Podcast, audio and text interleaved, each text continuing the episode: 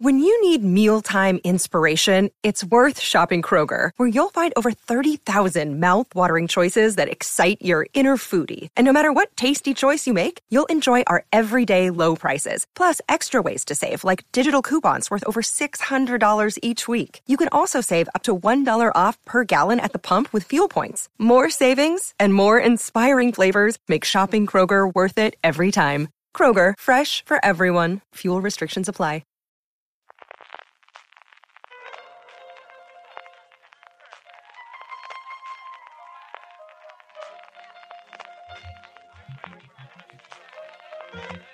Estás escuchando Fuera de Series con CJ Navas.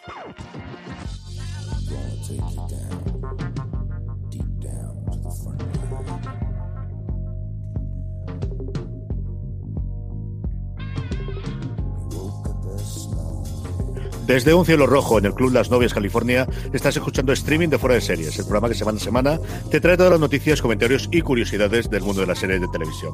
Yo soy CJ Navas y por hacer repaso de lo mejor y lo peor de la semana que llega, del 18 al 24 de marzo, en el mundo de las series, me acompaña Álvaro Nieva desde sorprendentemente Westview, si no es que se le lleva la policía o la ambulancia, ¿eso qué te ha pasado, hijo mío? Sí, está aquí la, la, sirena sonando alrededor mío. Pues sí, estoy en Westview, el pueblo de Bruja Escarlata Visión, porque contra todo pronóstico me ha dado por, por ver la serie. Eh, yo no estaba muy a favor de, bueno, no es que no estuviera a favor, es que nunca me ha interesado demasiado el universo Marvel, sí, los X-Men me han gustado de toda la vida, pero el Marvel me da un poco igual. Y ahora con todo el tema de, leer a Raquel y escuchar a Raquel, Antonio y a Mariajo en el podcast, pues como me pico con la curiosidad y me he puesto no solo con Brujas Escarlata División, sino con las pelis de Marvel. Pero bueno, luego hablaremos de Marvel, pero está siendo un descubrimiento para mí. A mí, yo creo que es una serie que te va a gustar. Igual que otras cosas, yo creo que menos. Yo creo que Burger la televisión, creo que hay partes en las que te va a gustar bastante, bastante. La que también está gustando bastante es el nuevo estreno de HBO España y con eso inauguramos nuestra sección inicial de críticas recientes. Hablaremos después de los movimientos de los Power Rankings, responderemos a las preguntas de los oyentes, pero empezamos por generación, Generation o este genera más ion que está en HBO España con bastante buenas críticas en general, Álvaro. Sí, porque además es una serie que, bueno, hizo la crítica a Loña y yo también he podido ver el primer capítulo que me ha gustado bastante. Em, al final es una serie que veníamos de, de otros dramas adolescentes muy, muy dramáticos como Euforia, que quizá es con el que siempre se ha tenido a comparar esta por eh, venir una de HBO y otra de HBO Max, pues era un poco tender ese puente de, de qué tiene que ver, si esta era la respuesta un poco más cómica o no. Y es verdad que eh, eso no tiene nada que ver salvo esa fuente de origen, como decía Loña en su crítica, pero porque esta tiene como un espíritu mucho más luminoso, mucho más eh, que aunque pues hable de lo típico de, lo, de temas de adolescentes, de que se enrollan, de que si se drogan o no se drogan y todas estas cosas, pero bueno, tiene un espíritu mucho más, mucho más eh, dinámico y como más alegre y más allá de, de eso, de que es, es, una serie como muy de la generación Z, pues bueno, eh, lo que nos comentaba eh, Aloña es que también tiene un puntito muy familiar que, que, le había llamado la atención. De HBO pasamos a Netflix y es que estrenaba The One y la crítica no la traía María Jo Arias en esta ocasión. Y tampoco le convenció demasiado. Es una serie cuya premisa nos podría parecer como muy Black Mirror y muy también esta otra que sacó hace no mucho a de España que se llama Soulmates, porque eh, va sobre una aplicación que te dice 100% quién es tu pareja ideal. Y eso es The One, como el elegido, ¿no? Pero bueno, lo que nos cuenta Mariajo es que no se centra tanto en esa parte de, de la búsqueda del amor, sino en un thriller que se crea alrededor de todo eso.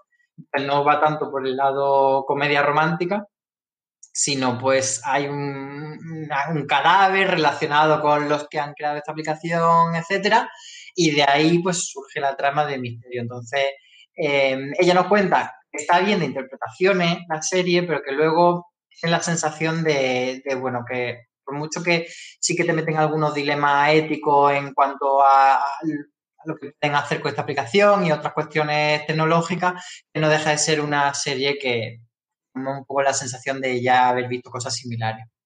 Algo diferente, eso sí, nos trae Antonio Rivera, una serie francesa llamada Dealer, que se mete mucho en el mundo de los banlieues, el mundo de, de las eh, barriadas eh, francesas, con un metraje diferente y un eh, diferente, ¿no? ¿no? un formato audiovisual distinto, simulando haber sido un eh, metraje grabado y encontrado posteriormente, como ocurrió en su época con La Bruja de Blair. Y yo creo que esta va a ser una serie que, en cierto modo, le pueda gustar bastante a, nuestro núcleo duro de fuera de serie, a nuestros más fans, a nuestros más seguidores del grupo de Telegram, etcétera, porque, bueno, para empezar, es una serie que habla, se, ha, se ha hablado muy poquísimo de ella y, y, que es una serie que se ve muy fácil, cuenta Antonio, porque son de episodios cortitos y que están bastante bien estos episodios. Creo que son como de unos 10 minutos los episodios. Entonces, eh, bueno, pues eso ya es como un aliciente, ¿no? De decir, venga, me voy a poner esta serie que es cortita de ver y es fácil. Eh, Dile, bueno, pues eso es una miniserie francesa eh, en torno a esto del metraje encontrado, que es un género que normalmente se ha usado más para, pues eso, para thriller más tirando al terror, como el gran referente ese que tú mencionabas, La Bruja de Blair, pero para otros mucho. Y aquí lo hace más un poco para, para un thriller más tirando social, más de hablar de los de los, de los barrios más de bajo fondo de, Francia, etcétera, y un poco del ascenso social eh, al que intentan sumarse esa gente que, que vive por ahí. Entonces, todo eso va conectado un poco también con, con una trama de, un sello discográfico y de, y de intentar dos videógrafos, que son los protagonistas, intentan pues rodar un videoclip en esa zona y, y, grabar un poco todo lo que hay allí, y de ahí surge un poquito toda la trama. Nos salimos de Europa en las últimas dos críticas que os traemos esta semana publicadas en foradeseries.com. La primera de ellas a cargo de Alberto Naun García y la podéis encontrar en Movistar Plus. Se llama Que viene el lobo. Es una serie danesa de drama, dramón gordo de los que nos tienen acostumbrados a hacer las series nórdicas. Sí, eh, los nórdicos, eh, además luego lo, lo, decía también en otros artículos Juan Galonce, que los nórdicos o le dan mucho al crimen o le dan a la, a la serie política, luego hablaremos de, de una serie política precisamente, y, y, aquí pues estamos en esos dramones eh, con tinte de, de thriller criminal. Eh, que viene el lobo, que el título internacional es Cry Wolf, pues eh, una serie en la que una, una chica joven, una niña, eh, denuncia que ha sufrido eh, abusos eh, dentro de su núcleo familiar y entonces lo que, lo que se trata es que se, se, en ese momento se activa el, un protocolo de, de, ver qué ha pasado en la familia y los padres dicen que no, entonces es como la palabra de uno contra otro y un poco ir desentrañando todo ese thriller de, de quién miente, quién dice la verdad y quién es ese que viene el logo de, del título. Eh, Alberto lo que dice es que le ha parecido muy interesante los primeros episodios, si no me equivoco, estrenaron dos episodios de Movistar mm. y son los que él pudo ver en, en, este estreno y son unos cuantos más que, como Movistar suele hacer, van a ir semana a semana. Y, y bueno, dice que, que, sí que merece la pena y que se mete pues en, en, unas cuestiones morales bastante estimulantes y que parecen muy interesantes de seguir, pues como han hecho otras series. Él mencionaba, por ejemplo, eh, Creedme, que era otra serie que también iba un poco en esta línea de si creer o no a la víctima y de cómo se trata, pues bueno, que este que viene el lobo va un poquito por ahí y de dramón nórdico a comedia nórdica. No es el género más habitual, pero hemos tenido representantes. Juan Galonce, su crítica, nos nombraba alguna de ellas, como por ejemplo eh, Follet, Norseman o en Netflix o Match, que era una bendita locura. Y aquí nos vamos de nuevo a, a Noruega eh, con El Gran Fondo. Sí, eh, teníamos eso, eh, hemos tenido muchas series políticas más en serio, eh, desde Borgen hasta la más reciente que ha llegado a España, que es The Minister, mm, procedente de países nórdicos, y ahora viene esta, el gran fondo que es sobre inversión, gente que se dedica a invertir en, en fondos de inversión y, y, cómo de ahí sale una comedia. A mí la verdad es que me llama mucho la atención, porque mm. como un tema que me parece bastante, o sea, como si yo pensase qué cosas pueden ser divertidas para hacer una comedia, las inversiones no sería lo primero que se me ocurriesen, pero bueno, dice Juan que, que sí que lo es, que son 10 capítulos de 20 minutitos, 22 minutitos y que son eh, unas tramas que van, sí, o sea, hay como un par de tramas que sí que siguen toda la temporada de, esos 10 capítulos, pero que normalmente eh, que te presenta en cada episodio un, caso autoconclusivo y pues eso, con, un poco el espíritu de comedia clásica. Sí, es, yo, Juan me lo contaba, yo conocía la existencia del fondo noruego con el dinero que hacen del gas, especialmente del petróleo del Mar del Norte. Tienen un fondo soberano que va invirtiendo y eso es lo que utilizan de comedia. Juan concluye su eh, artículo, su crítica diciendo, créanme, reír se van a reír y ya os digo yo que se ha reído un montón. Me lo contó el otro día que le estaba divirtiendo muchísimo y en esta estoy como Álvaro Nieva. De verdad que tengo muchas ganas de ver y mucha curiosidad por ver qué nos trae este gran fondo que está en filming. Estas en cuanto a críticas, pero tenemos algún artículo más, empezando por un anticipo de la entrevista que ha hecho al creador de Final Space, Antonio Rivera. Pudo conversar con él y nos contaba ya un poquito en su artículo de esta semana. Estuvo hablando con Olan Rogers, que es el creador de Final Space, de cara a cuando se estrene la, tercera temporada aquí en España, que no tiene todavía fecha de estreno, pero que se verá como siempre en TNT. Y, además lo que pretendía Antonio era como que nos picase un poco la curiosidad para, para ver la serie, que también está en España las dos primeras temporadas están ya disponibles en Netflix.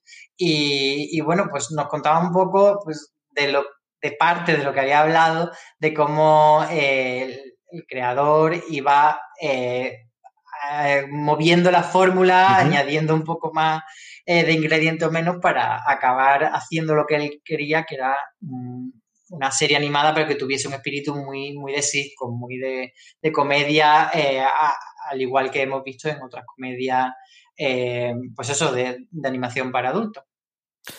Tengo mucha curiosidad por, por leerle desde luego la entrevista que le hizo a Antonio y que cuenta ya esta de Final Space, que es una serie de verdad tremendamente divertida y que se ve, eso que comentaba, de cómo van ajustando poquito a poco a lo largo del tiempo el funcionamiento y lo que persigaba el, el creador. Aloña nos traía un artículo hablando de, mientras esperamos la nueva temporada de Yellowstone, que se podían ver con distintas recomendaciones de series de testosterona, que al final no nos engañemos lo que nos promete a raudales de Yellowstone, aunque luego los personajes femeninos son tremendamente interesantes, como suele ocurrir también en todo todas las series con tanta testosterona. Sí, Yellowstone ha, funcionado bastante bien. Parece que mucha gente ha empezado a verla con ese estreno en, Paramount Channel aquí en España y que está como consiguiendo enganchar a bastante gente. Entonces, bueno, pues nos preguntamos en plan, ¿qué tipo de serie le, podemos eh, recomendar a gente que esté viendo Yellowstone y que le esté gustando o que ya ha acabado esas dos temporadas y se ha quedado un poco huérfano? Entonces, el, nexo de unión que hicimos con otra serie fue Familia, Negocio y Testosterona. Son series eminentemente masculinas, aunque como tú dices, tienen también personajes femeninos interesantes. Son series en las que el seno familiar es muy importante, o algunas no son exactamente familia, pero digamos que puede ser una familia encontrada y luego eh, todas ellas, estas cinco series, tienen el nexo de que, bueno, son familias que están al cargo de un negocio. Entonces, por eso era familia, negocio y testosterona. Así que quien quiera saber esas cinco recomendaciones, pues no lo decimos aquí y que se vaya fuera de series.com, busque el artículo y ahí lo tiene. Y por último, seguimos hablando de zombies, nos sigue trayendo noticias Raquel Pérez, igual que lo hizo en su análisis sobre la figura de Negan en las últimas temporadas de The Walking Dead. Nos habla en esta ocasión por qué nunca se dice zombie en The Walking Dead y al menos por ver la imagen de los pitufos, sí, nos estoy tomando el pelo, de los pitufos que tenéis en el artículo, tenéis que entrar en fuera para leerla. Pues yo voy a dejarlo esto con un poco de. O sea, no voy a contar por qué no se dice en Walking Dead la palabra zombie, que quiera que lo busque en el artículo, pero bueno, explicamos de qué viene esto. Es que literalmente las 10 temporadas, los ciento y pico episodios que hay de The Walking Dead, jamás se usa la palabra zombie. Se dice los caminantes eh, y otro, otra serie de, palabras para describir a los bichos que le rodean. No recuerdo alguna más, pero hay bastante más aparte de caminantes. Pero bueno, en cualquier caso, eso, nunca jamás se usa la palabra zombie. Entonces, ella explica por qué, eh, con declaraciones del creador de la serie, etcétera. Y también hay algo de, los pitufos, el que ya lo veréis en el artículo. Y también hay eh, una curiosidad que es que en, la serie nunca se le ha escapado esta palabra zombie, pero en los cómics sí. Se pone en los momentos exactos de los cómics lo que sí, a pesar de esta norma eh, que tiene la propia ficción para sí misma, pues se le ha escapado. Todos estos comentarios, críticas y artículos, como siempre os digo, si os unís a nuestro canal de Telegram, telegram.me barra noticias FDS, os llegarán todas para que así las podáis leer, pues es el hueco, el momento de comer o cuando estéis volviendo o a la última hora de la noche de que han publicado a lo largo de todo el día, pues lo tendréis directamente en nuestro canal de Telegram, simplemente entrar con la aplicación, entrar con vuestro navegador en vuestro móvil, telegram.me barra noticias FDS. Vamos ya con la agenda de la semana, tenemos un fin de semana bastante, bastante cargado de estreno y para eso, como siempre, invocamos a eh, que se acerque al programa Marichu Lazabal. Marichu, ¿cómo estamos? Muy buenas, yo disiento que conste. Hoy hemos tenido la misma conversación con Álvaro. Él dice que hay un montón de cosas y yo digo que no. Porque son trampas, os han estafado. Hay muchas, pero son todas el viernes. Y es que os cuento. El jueves 18 de marzo, Sundance, Sundance estrena Floodland, de la que hoy hoy o ayer hemos sabido que mm, ha sido renovada para una tercera, para una segunda temporada, así que regresaremos con ella. El viernes 19 de marzo, TNT estrena la séptima temporada de The Flash. Y Disney trae Falcon y el Soldado de Invierno. Podréis seguir, de hecho, el comentario sobre el primer episodio en el universo Marvel de, este sábado. Netflix estrena Country Comfort, que tiene pinta de ser una mamarrachada que voy a ver segurísimo, y Apple TV estrena una cosa extrañísima que se llama Calls, que es una serie que realmente no tiene imágenes, sino que solo tiene las ondas que se producen cuando se da una conversación. Es muy raro, va a haber que verlo porque es una de estas cosas de, bueno, concepto completamente nuevo. Netflix es que hay rojo, de la que Álvaro ya nos ha avisado a todos los de la redacción que hay que verla y que va a molar y que va a triunfar y que hay que verla. Y eh, Movistar Series Manía estrena la segunda temporada de Fantasmas, esa comedia inglesa de la que tenéis un razones para ver en el canal, y una crítica hecha por Luis. El martes 23 de marzo, y es que como os decía, no hay estrenos ni sábado ni domingo, HBO eh, España trae la segunda temporada de Bendita Paciencia, que es esa comedia inglesa eh, que nos presentaron el año pasado, que está bastante bien y que forma parte de esos mundos de padres eh, enfadados, saturados y completamente sobrepasados por la crianza. Y Filming estrena This Country. Y cerramos la semana con el estreno el miércoles 24 de marzo de Quién mató a Sara en Netflix y por fin la sexta temporada de Line of Duty que viene, nada, dos, tres días después que en Inglaterra, se emite ya en Movistar Series Manía. Así que el miércoles 24 yo ya tengo una cita.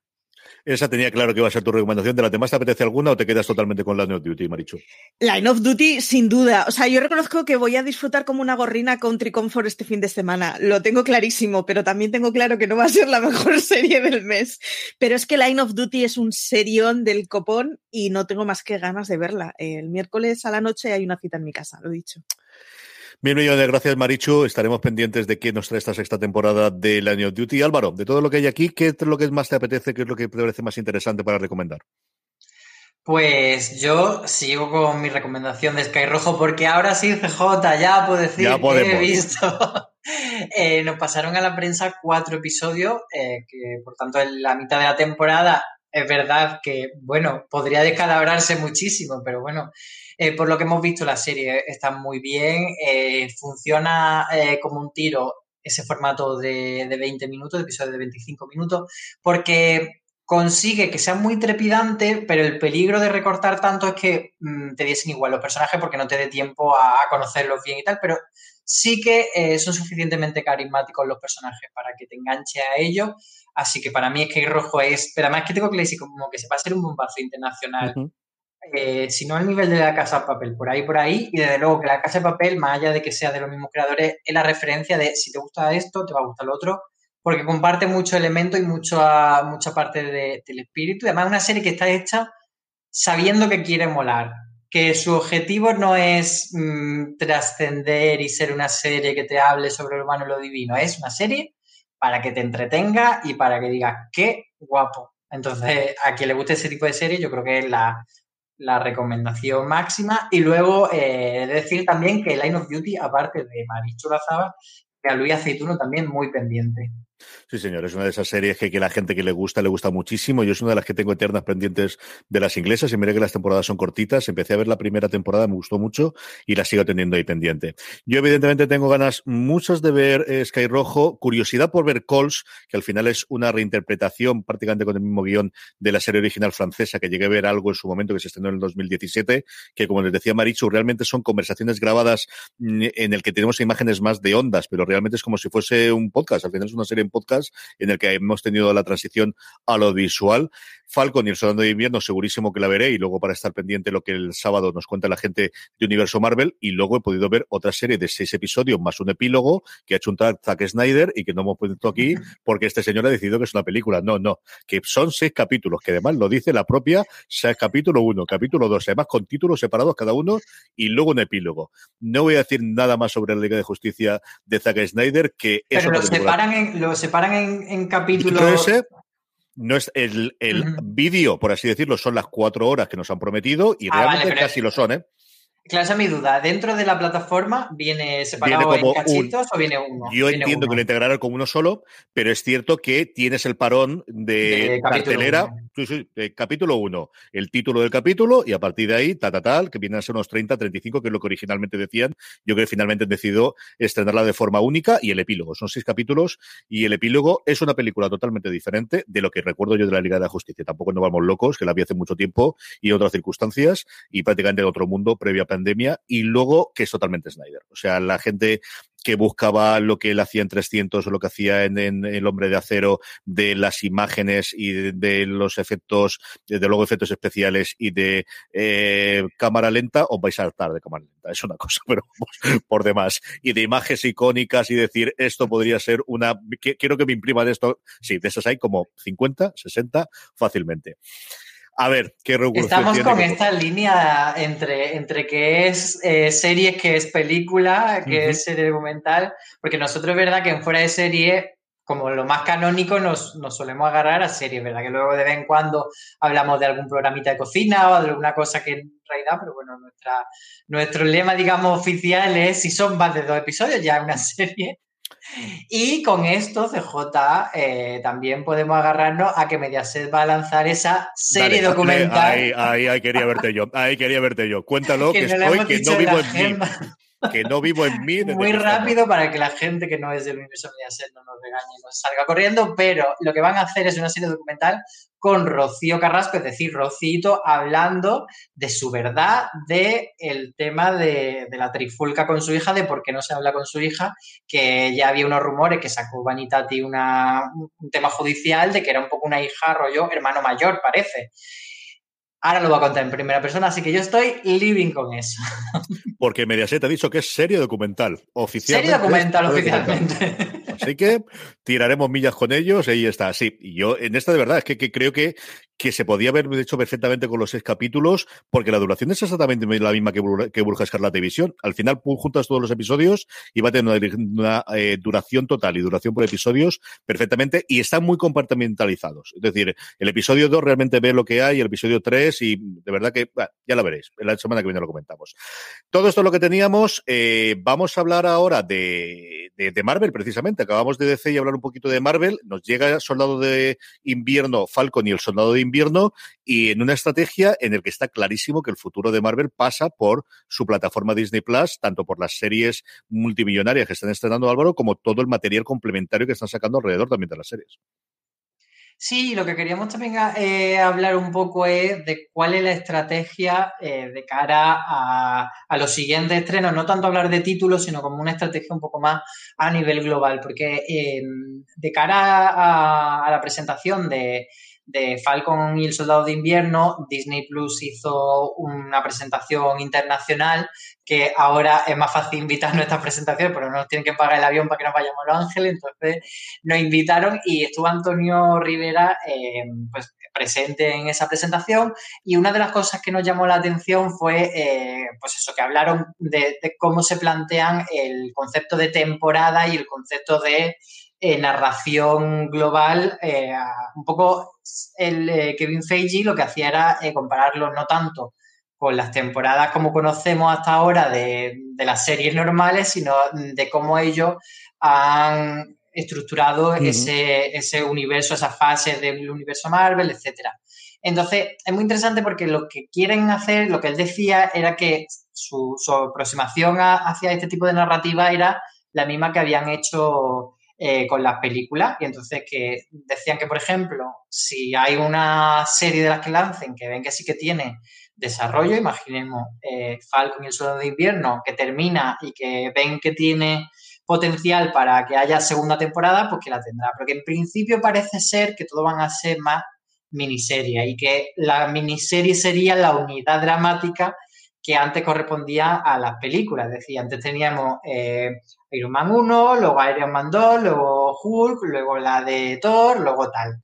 ¿Qué pasa? Que aquí esas unidades van a ser, en vez de una unidad de tres horas, pues una miniserie de cinco, seis episodios, siete, los que sean. Por ejemplo, la miniserie de Loki. Pero no se hacen con la idea de que sean, eh, pues eso, cada año sacamos una temporada o cada eh, X tiempo. Entonces, em, una de las grandes dudas que nos vienen por esto es, por ejemplo, qué va a pasar con WandaVision. WandaVision ya han dicho que no va a, haber una segunda temporada como tal, como WandaVision, que yo creo que tiene bastante sentido, porque al final lo que querían contar lo han contado y, y toda esa conexión, digamos, formal y, narrativa con el universo de la sitcom ya no tendría sentido en una segunda temporada. Pero a lo mejor, pues puede existir Wanda haciendo otra cosa y ponerle otro nombre en forma de serie, o Wanda puede tener una película. Sobre todo a mí lo que me, me produce curiosidad es saber qué van a ser películas y qué van a ser series. Quiero decir, em, ahora que el universo mm, Marvel no está tan compartimentado como antes, que era muy claro, de bueno, le damos una serie a Peggy Carter, le damos una serie a los Shield, porque son como eh, piezas menores del universo. Ahora le van a dar una miniserie a Loki. Em, sí que Falcón y el Soldado de Invierno eran personajes menores, pero no todos los personajes que vayan a tener serie van a ser menores. Entonces, no sé, eh, tú cómo lo ves, CJ, si, si de repente Capitán América o, bueno, Hulk o uno de estos como más importante o Thor, siempre van a ser películas. ¿Qué crees que van a ser las películas? Si las películas van a ser un poco como los grandes crossover, ¿cómo lo ves tú?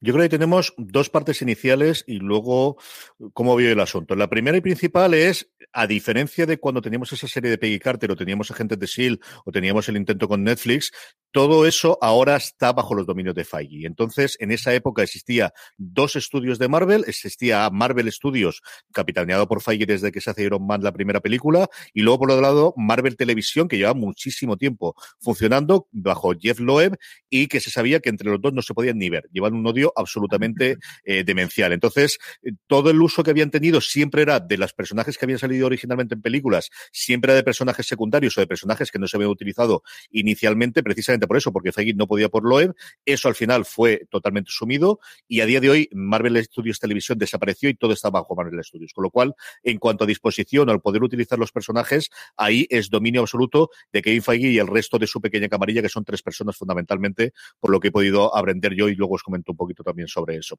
Entonces, esa por un primer eh, sitio. El segundo eh, paso fundamental que yo creo que hay es, hasta ahora no existía Disney Plus. No tenían un lugar a donde llegar de la forma masiva que tenían previamente con las películas a llegar al público internacional y tampoco tenían detrás a su papá de conglomerado que decía, no, este. es que el futuro es tener 100 millones de suscriptores, como hemos conseguido cuatro años antes de cuando nos habíamos previstos para poder hacerlo. Y lo que en general van a tener, yo creo que será en función de cuánto peso quieren dar los personajes. Yo creo que vamos a tener exactamente lo mismo que los cómics. Habrá personajes que mm, se entremezclarán con historias más o menos continuadas o en formato de miniserie, como tenemos hasta ahora. Yo no sé si vamos a tener una serie de Marvel que dure seis o siete temporadas. A lo mejor What If, que al final son historias independientes, además son de animación, es que la gente se meta a grabar los rodajes y al final puedes tener mm, cosas de universos paralelos todas las que quieras.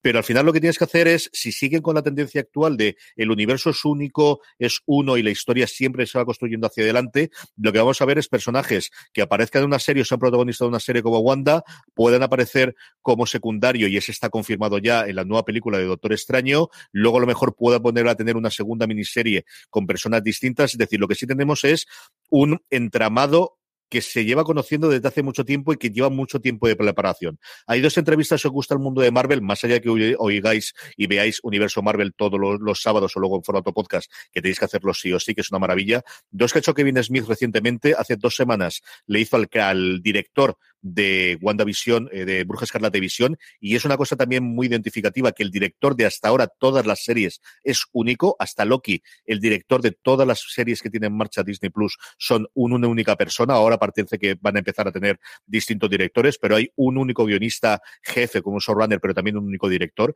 y luego recientemente al director de una unidad curiosísima que tiene Marvel, que es de dibujo gráfico o de artistas, que es gente que al final es la que está diseñando los trajes o la forma en la que se va a ver o eh, hacer imágenes y esbozos antes incluso de que esté ya no contratado los actores, sino ni siquiera el guion y que puedan tener imágenes de cómo vamos a ver a cada uno de los personajes. Y esta persona, mm, tirándole mucho de la lengua, decía que conocían alguna de las cosas hacía tres o cuatro años, que él había empezado a trabajar en lo que podría ser WandaVision hace tres años. ese es el nivel de anticipación que tienen ellos para poder hacerlo.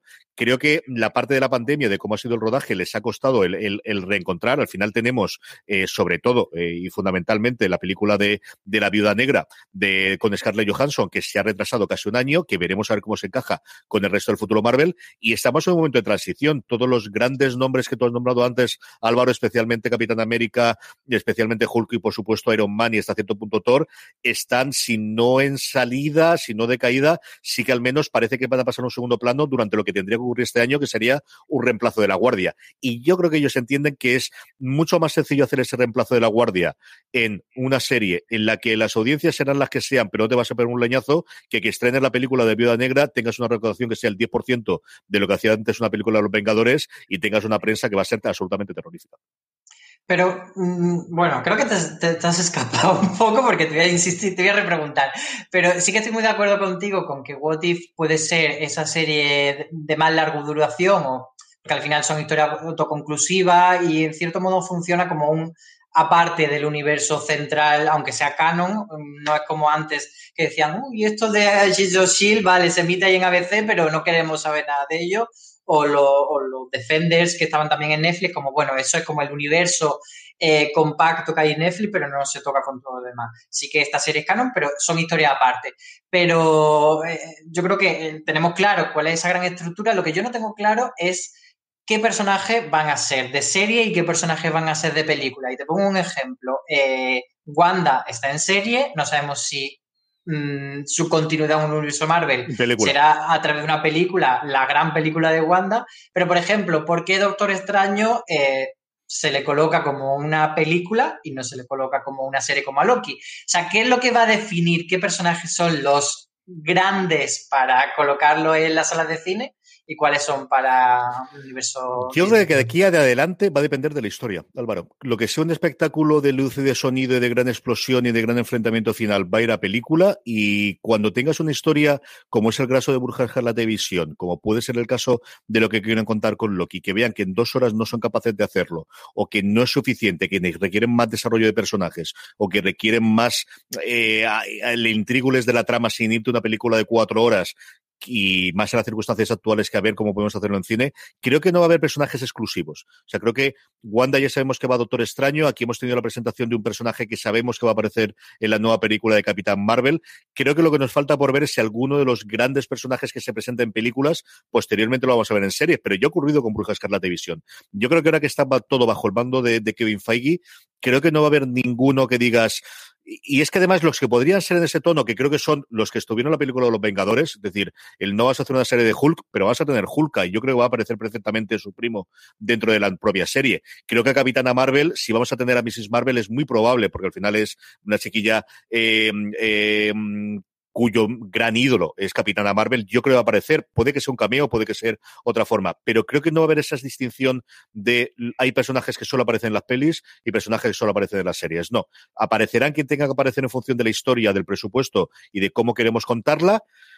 Y a partir de ahí es cómo funcionará en función de las historias que podamos hacer. Lo que sí que creo es que va a ser complicado hacer series de siete temporadas. Creo que vamos a tener mucho más el formato que últimamente tenemos en los cómics de miniserie. Visión, por ejemplo, tuvo una miniserie de 12 números, una historia más o menos cerrada y que siempre tiene los coletazos para unirla con la siguiente, para unirla con la siguiente, devuelvo usted mañana y siga viéndolo. Creo que no va a haber esa distinción de entre personajes entre cine y series o gente que solo vamos a ver las series o gente que solo vamos a ver el cine. Sí, yo creo que en ese sentido también lo que puede pasar es que un personaje tenga diferentes series con subtítulos diferentes. Imaginemos que en Falcón y el Soldado de Invierno, esto no es spoiler, pero me lo estoy inventando totalmente, se muere mm, Falcón pues que de repente que la siguiente serie, que sería como la temporada 2, en vez de llamarse Falcón el Soldado de Invierno, pues fuese el Soldado de Invierno en verano. Y así un poco como hacer esa, ese tipo de secuela en formato de miniseries. Sí, yo creo que es bastante factible. Ahí yo creo que dependerá fundamentalmente de los actores, de cuántas ganas tengan de volver y de, de cuántos crean que, que, van a poder mantenerlos durante 10 años en plantilla. Tampoco descartaría que gente que desaparece después dentro de 5 o 10 años pueda volver. Es decir, yo creo que Robert Downey Jr. no va a volver interpretar a Iron Man en los próximos tiempos, pero yo no descartaría que dentro de cuatro o cinco años encontrarse en un buen proyecto, algo parecido lo que ha ocurrido con Picard en, dentro del universo de Star Trek, que de repente que tengas un buen proyecto, yo cuente la historia antes, o hagas una precuela, o hagas alguna forma, que eso Marvel sabe hacerlo perfectamente, para resucitarlo y para poder tenerlo después. yo eso no lo descartaría absolutamente nada, no ahora, pero sí a cuatro o cinco años vista. Pues bueno, iremos viendo a ver, a ver qué pasa. Yo tengo mucha curiosidad por, por ver todo este tema más allá de lo que es la propia trama, sino de, a nivel estrategia, cómo se lo va montando y si, y si, bueno, y si también hacen todo esto que hacen un poco en la película, de te presento a varios personajes y luego los uno, que también fue lo que hizo con peor suerte Netflix con ese de Defenders, que a nadie le gustó de Defender, a pesar de que le hayan gustado las series individuales, pues a ver si eso de Miss Marvel, etcétera, cómo los van uniendo a ver qué es lo que ocurre desde luego en el futuro y aquí estaremos sin duda para contarlo. Vamos a ir con nuestro Power Rankings, vamos a acabar como siempre con las preguntas, pero antes una pequeña pausa. From sponsoring cultural events to partnering on community projects, creating youth programs to supporting first responders, at MidAmerican Energy, caring about our community goes beyond keeping the lights on. It's about being obsessively relentlessly at your service. Learn more at midamericanenergy.com slash social. Estamos ya de vuelta con nuestro Power Rankings, con las series que más os han gustado a todos vosotros, querida audiencia, durante la semana pasada. Unos Power Rankings que hacemos a través de una pequeña encuesta que hacemos semanalmente en fuera de series.com. Os preguntamos cuáles han sido las tres series que más os han gustado durante la semana anterior. Así de sencillo, así de simple. Todas las semanas las tenemos y como siempre os digo, la forma más sencilla de que no se os pase, de que no se os olvide, es que os unáis a nuestro grupo de Telegram, telegram.me barra fuera de series y ahí además de hablar con más de 1.500 personas que forman parte del grupo, cada vez que colgamos la pequeña encuesta, os avisamos para que inmediatamente lo tengamos. Un Power Rankings tremendamente movido, no tanto por entradas, sino por movimientos arriba y abajo, y es que entradas solamente hay una. Novedad, en el puesto número 10, hablábamos antes de ella con las críticas, Generation, la serie de HBO España, entra en el Power Rankings directo al puesto número 10. En el 9 pierde fuelle de Walking Dead, baja tres posiciones y bueno, parece que, los zombies ya no son lo que son y que yo no soy el único que abandona la serie, pero bueno, sigue viéndola suficientemente como para que se cuele la tabla. Parecía que iba a desaparecer de nuestro Power Rankings Snowpiercer, estaba la semana pasada en el 10, pero no, sube dos puestos, se aferra a nuestra lista y se queda en el puesto número 8, la serie que está ahora mismo emitiendo su segunda temporada en Netflix. Y una comedia eh, a priori que podría parecer como de bajo perfil, pero que está gustando bastante, es Fantasmas, que la emite aquí en Movistar y que, por cierto, esta semana estrena la segunda temporada, encadenando la primera con la segunda, así que ha subido un puesto y sigue ahí en el número 7. Dos son los que se deja Servant, la serie de terror de Samalayan en Apple TV Plus, su segunda temporada actualmente en emisión, se queda en el puesto número 6 del Power Rankings. Otra en emisión que baja y precisamente también dos puestos es Con Amor Víctor, la serie de Disney Plus, que ya sabéis que está más que recomendada aquí en Fuera de Serie. Cinco, la mayor subida que tenemos en toda la semana son los que eh, escala para toda la humanidad. La serie de Apple TV Plus, que logra colocar la plataforma de la manzana dos series en nuestro Power Rankings, se queda al borde del podio. Puesto número cuatro para, para toda la humanidad y nos preguntamos cuánto aguantaría Bruja Escarlata y Visión después del final de su primera temporada, pues bueno, sigue todavía en la lista, no se ha ido, pero por primera vez muchas semanas baja del 1 y está en el puesto número 3, es decir, que baja dos posiciones. Y uno es el que sube, pues de Marvel a DC, es Superman y Lois, un pequeño fenómeno aquí en Fuera de Series, la serie que está emitiendo HBO España, que está gustando mucho, mucho, mucho, tanto como para estar en el puesto número 2 de nuestro Power Rankings. ¿Y quién ha conseguido destronar a Bruja Escarlata televisión? Pues nada menos que la tigresa de Kung Fu Panda, como se autodenominó en la entrevista que le hicimos Candela Peña, es decir, la protagonista de Hierro, la serie Movistar, que precisamente termina ya esta semana esos seis episodios que tiene su primera temporada. Así que a ver lo que dura también ahí arriba. Sí, señor, qué cantidad de éxitos y qué, qué, alegría tiene que haber sido Hierro para Movistar Plus. Ya le funcionó bien la primera temporada, no quiero decir cómo está funcionando esta segunda. Cerramos, como siempre, con las preguntas de los oyentes. Dime, Álvaro. No, iba a decir que de hecho eh, Movistar eh, lanzó una nota de prensa esta semana sacando pecho de que, de que Hierro seguía siendo la serie más vista del año dentro de su plataforma. Así que parece que sí, que, que la serie no, la gente no se ha olvidado de ella, sino que se han ido sumando. Desde luego que no. Vamos ya con las preguntas de los oyentes, preguntas que nos hacéis llegar a través de nuestras redes sociales, donde podéis encontrarnos como fuera de series en todas y cada una de ellas. Preguntas que nos hacéis llegar en esa misma encuesta del Power Rankings, que os dejamos un pequeño huequecito para que escribáis y nos pongáis cuáles han sido lo que queréis preguntarnos, o ahora que también emitimos en directo a través del chat que tenemos en Twitch, twitch.tv barra fuera de series. Dalina Cervantes, por ejemplo, nos contaba, mira, al hilo muy parecido de lo que estábamos eh, comentando antes de Marvel. ¿Consideramos que las historias se cuentan mejor una serie de 8 o 10 capítulos o una película de dos horas? ¿Qué películas consideramos que serían más apreciadas si se contaran como una serie? Si Bruja Escarlata Visión hubiese sido una película de dos horas, tendría el mismo efecto. Todo un poquito de, la, de eterna duda entre la duración y si de las series son películas largas, Álvaro. Y es un poco, como tú dices, lo que hemos estado comentando antes. Yo creo que eh, el caso de Bruja Escarlata Televisión sí que es muy claro que tenía que ser una serie, sobre todo porque el formato que han elegido es esa, esa, ese homenaje a distintas sitcoms, entonces eso tiene mucho sentido hacerlo en episodio, dedicarle un episodio a la de los 50, otro a lo de los 60, otro a los 70, etcétera, etcétera, y no quedarse, o sea, que eso no tendría una estructura narrativa que no tendría mucho sentido en una película de dos horas ni en una película de tres. Eh, yo creo que aquí un poco es lo que tú dices, al final es cuánto queremos contar, qué queremos contar, cuánto material tenemos, cómo lo estructuramos, y sí que es verdad que las películas siempre tienen eh, la cosa de que tienen que ir más a piñón a, los hitos de la historia, a qué pasa, y tiene que ser mucho más escueta en cuanto a desarrollo y presentación de los personajes. Entonces, yo creo que esa es la gran diferencia, sobre todo a, nivel narrativo, de a la hora de elegir, en plan, esto nos da para una peli o para una serie. Siempre una serie pues va a tener más tiempo de, que te haga con el cariñito de los personajes y de contarte cosas que no tienen que ser grandes peleas, pero sí que te, te acercan más al corazoncito. Yo que voy a contar, es decir, yo prefiero la serie normalmente a las películas en la gran mayoría de los casos. Creo que hay ocasiones en las cuales las películas son capaces de contar y de hacer un, espectáculo cada vez menos distinto de que podría tener las series. Sobre Mujer la televisión, yo creo que no podrían haberle hecho una película lo que han intentado contar y el estilo y el tipo de serie que han querido hacer y cómo ha ido evolucionando a lo largo del tiempo. Mmm, no tendría cabida y más allá del espectáculo final que puede tener y tampoco voy a contar mucho más por si alguien todavía no lo ha visto, creo que requería eso y si me apuráis también el estreno semanal. Yo creo que el efecto que ha tenido el bombardeo que no ha tenido también sería distinto si eh, Disney Plus hubiese aportado desde el inicio por el, formato de Netflix de lanzar todos los episodios de golpe, al menos en mi sensación, desde fuera. Y luego yo creo que al final, eh, sobre todo es el, convertirlo en serie es dos cosas. Una el desarrollo de personajes y otra el, el, envoltorio, toda la parte del mundo. Te permite desarrollar mucho más personajes secundarios y te permite desarrollar un mundo que posiblemente una película, pues, eh, salvo que tengas a alguien tremendamente hábil para hacerlo, es más complicado. Yo siempre vuelvo a la misma, que es una película mm, que hizo eh, de Netflix de las primeras hace dos o tres años, que, hizo eh, sobre un universo en el que había los orcos y que había personajes fantásticos. La película era malilla, tirando a, a complicada, pero es que la parte que yo creía que era más interesante, que era cómo se conformaba este mundo, al final quedaba tremendamente disbujada. No te podían explicar cómo estaba funcionando. A mí es una cosa que cuando veo películas, el no entender cómo funciona el mundo, me cuesta bastante, bastante, bastante.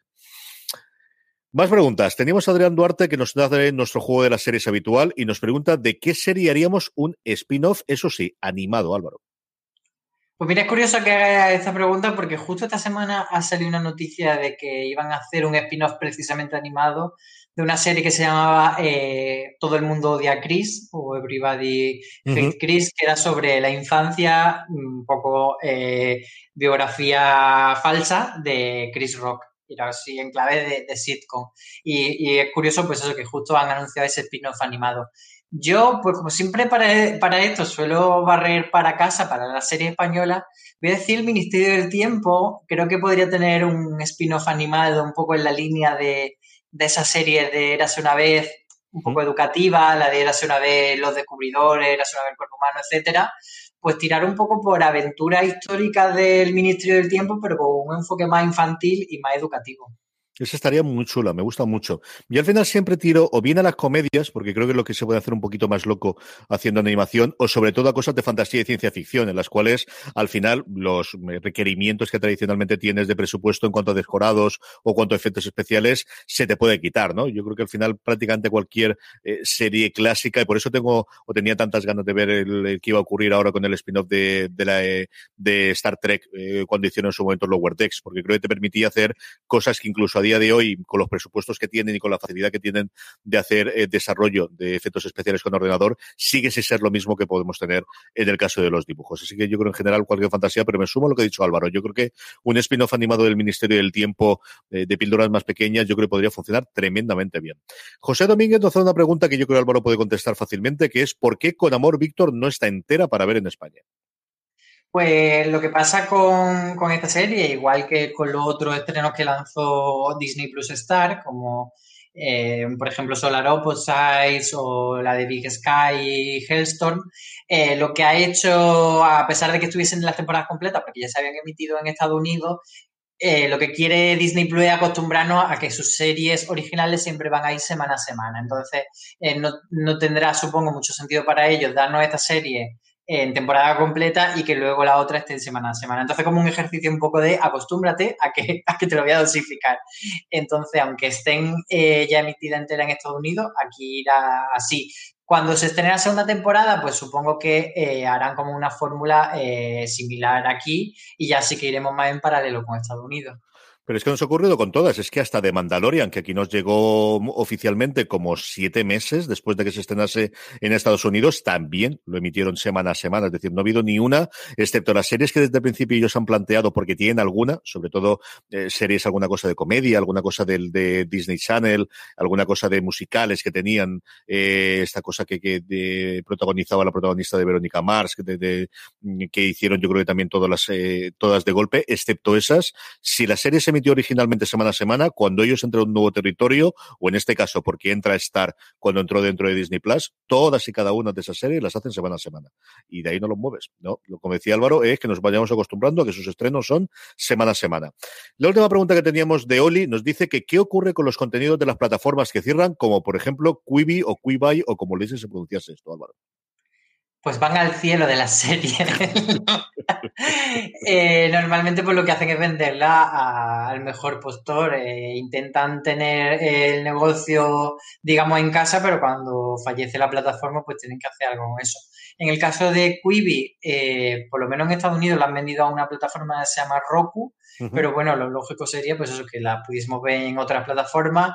Y por poner un caso más cercano a nosotros, em, Sky España fue una de las plataformas que aquí tuvimos y que también tristemente defeneció y que sus series que eran, digamos, originales, porque eran de Sky Atlantic que habían comprado en exclusividad, pues también fueron a parar a otras plataformas. Eh, por poner un ejemplo, el descubrimiento de la bruja, que era uno de sus grandes, grandes bazas, pues acabó en, Movistar, que estrenó la primera temporada, que ya se había visto en España, y estrenó la segunda, que era inédita. Entonces, es un poco eso. Al final, los conglomerados, cuando deciden cambiar esa estrategia y frenar el, tener una plataforma propia, pues pasan a, a decir, bueno, ¿qué hacemos con este contenido y cómo le podemos sacar rentabilidad?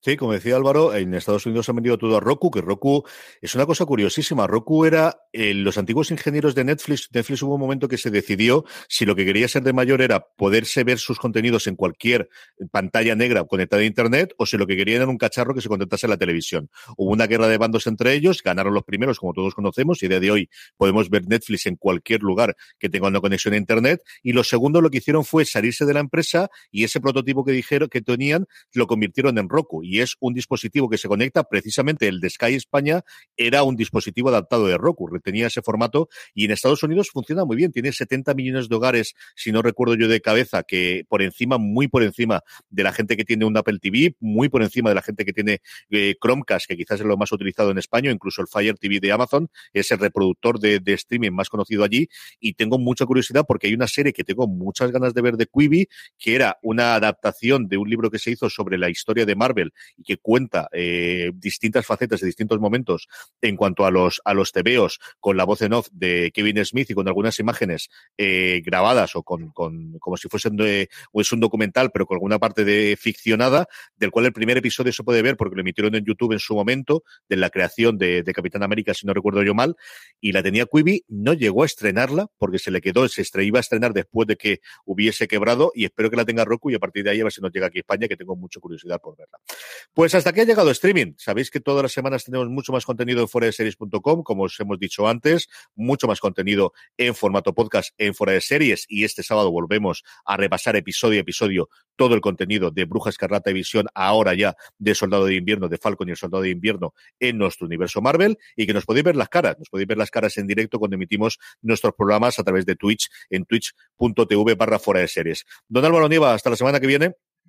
Nos vemos la semana que viene. Y a todos vosotros, gracias por escucharnos, gracias por estar ahí, gracias a toda la gente que os habéis pasado por el chat para escribirnos. Hasta la semana que viene, recordad, tened muchísimo cuidado y fuera.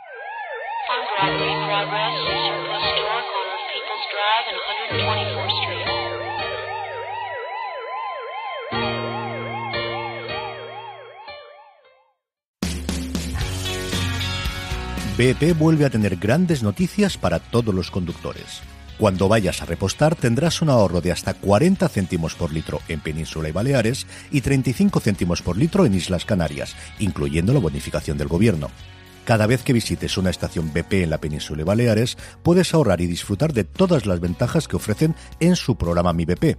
Y si lo haces desde Canarias, podrás disfrutarlas a través del plan Dino BP. Así que ya sabéis, BP nos lo pone fácil para ahorrar al máximo estés donde estés.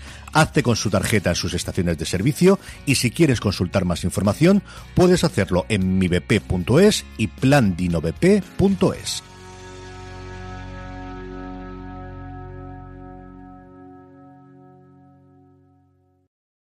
From sponsoring cultural events to partnering on community projects, creating youth programs to supporting first responders, at MidAmerican Energy, caring about our community goes beyond keeping the lights on. It's about being obsessively relentlessly at your service. Learn more at midamericanenergy.com slash social.